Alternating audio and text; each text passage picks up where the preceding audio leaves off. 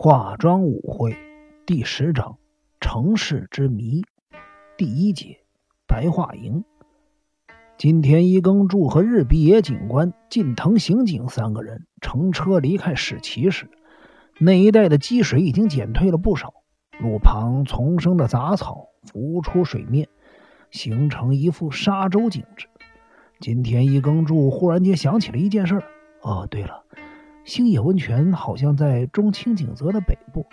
是的，那么狄小璐去年投宿的白桦营不就在前往星野温泉的途中吗？没错。有什么问题吗？呃，如果方便的话，我想顺道过去看看。需不需要绕一个大圈啊？那倒是不用。近藤，顺道去一趟白桦营。知道了。从使其开车到白桦营大约需要十二三分钟。他们从旧道入口的圆形场地往六本过开过去的时候，正好和狄小璐独自乘坐的计程车交错而过，但是没有人注意到这一点。之前金田一耕助经过白桦营的时候，那里因为台风过境而乱成一团，这会儿已经恢复了原有的景观，东倒西歪的木屋都修好了，在三十间木屋的中央。有一处公用的厨房，旁边是一间简餐店和管理室。金田一耕助一行人踏进了快餐店，便看见了两名学生模样的露营者，隔着柜台和老板根金高谈阔论。是奉天代子的丈夫。这一句没头没脑的话使金田一耕助、日比野警官、近藤刑警面面相觑。根金看到日比野警官和近藤刑警，立刻对两名学生使了眼色，并且说：“欢迎光临，近藤先生。听说奉千代子的丈夫又死了一个。”近藤刑警朝那两名学生看了一眼，说道：“你的耳朵挺尖嘛，老板。不过事情没有水落石出之前，不要随便臆测比较好啊。”刚才你们是不是在谈论圣公吴先生的事儿？老板，这些是什么人啊？一名学生问道。我是警察大人。其中一名学生不以为然的耸耸肩，另一名学生就显得有点不好意思了。啊，我们没谈论这事儿。再说，我们也没什么恶意啊。你们对这件事情知道多少？日比野警官的双眼透出了犀利的目光。不，我们在谈论去年那桩意外的事儿。啊，你们对狄小璐的命案知道些什么吗？锦藤刑警插嘴问道。没有啦，我们是昨天在清景泽遇到了一个奇怪的男人。在说明这事儿之前，我先自我介绍一下啊，这位是藤田新三，我叫松村胜。我们都是 Q 大的学生，平时喜欢凑热闹。别胡说啊！你喜欢凑热闹，不代表我跟你一样。好了好了，你们喜不喜欢凑热闹与我们无关。我们只想知道关于去年的案子，你们究竟知道多少？藤田新三故意摆出了一副苦瓜脸，在用字遣词上十分的谨慎。我们原本谈论昨天在清景泽遇到一名奇怪的男子，之后听老板提到过，我们才想起来那个人就是田代信吉，他是艺术大学音乐系的学生。今天一耕助一听，不禁看了这名学生一眼。田代信吉，他又是哪一号人物？俊藤警官，你可真健忘啊，去年骊山不是发生了一起情侣殉情的事件吗？那个被救活的男人就是田代信吉啊！老板一边擦拭着柜台，一边说道：“啊，经你这么一说，我也想起来了。那个男的怎么了？”呃，当时你只是在意狄小璐溺毙的事件，所以还不知道这么回事啊。田代信吉是去年八月十六日跟一名女子殉情，而狄小璐的尸体。也是那天发现的。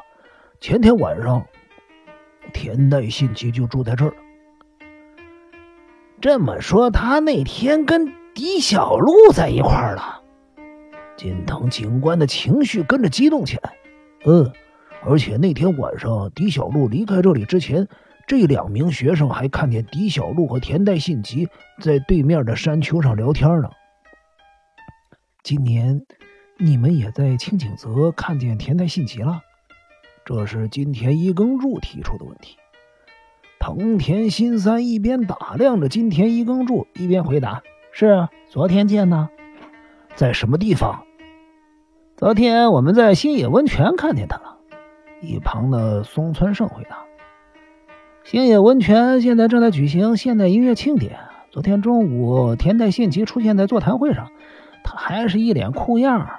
我跟藤田说，他该不会又想旧事重演吧？”去年八月十六日下午，田代信吉和小宫雪在骊山殉情，结果小宫雪死了，田代信吉获救。后天就是小宫雪去世一周年的忌日。虽然金田一耕助不知道田代信吉后来怎么样了，不过从小宫雪的遗书中得知，两个人是协议一起殉情的。解剖报告说，小宫雪原本就有着严重的胸腔疾病，因此田代信吉才没有被起诉。你们有没有问田代信吉住在什么地方？没有，我们没交谈。何况跟他也不熟，只知道他是去年那桩殉情案件的男主角。我们喜欢凑热闹，所以去年一听说骊山那儿发生了殉情事件。我们立刻就跟着救难队去看了，呃，才知道他跟我们一样住在白桦营。田代信吉殉情的前一天晚上，你们还看见他跟狄小璐在交谈。日比野警官终于开口问道：“当时我们不知道狄小璐是谁，也不知道他是凤千代子的前夫。”松村胜直截了当的回答：“可是你们刚才不是跟老板？”“不不不不不，事情不是这样的。”由于松村胜的口气不太好，藤田新三连忙制止了他，并代为发言。那天晚上呢是十五日，也是盂兰盆会啊。清景泽这地方到处都有舞伎，于是我们这营区也想办个篝火晚会。当时老板跟我们在一起，我可不只是跟你们一块玩啊。那时候我还是赞助者呢。哎，当然了，平时让你请个客呀，真是比登天还难呢。你们给我闭嘴！警察大人可是很严肃的。老板也加入了谈话的行列。狄小璐和田代信吉，当时我不知道他们的名字，不过我拒绝让那俩人参加篝火晚会，因为晚会才刚开始，狄小璐就喝得烂醉如泥了。其实稍早我邀请他参加晚会的时候，他就已经喝醉了。那时候他一个人躺在木屋里睡觉，他一边念念有词，还一边用生锈的铁钉子在床头的木板上刻字。后来他在木屋里抱着一瓶威士忌，喝得醉醺醺的。因此，突然间，近藤刑警插嘴道：“你说狄小璐在木板上刻字？是啊，我不知道他在什么地方捡了生锈的钉子。老板，李小璐当时住哪一间房？呃，他住在……”呃，十七号房啊，比他晚到的田代信吉住在他隔壁的呃十八号房。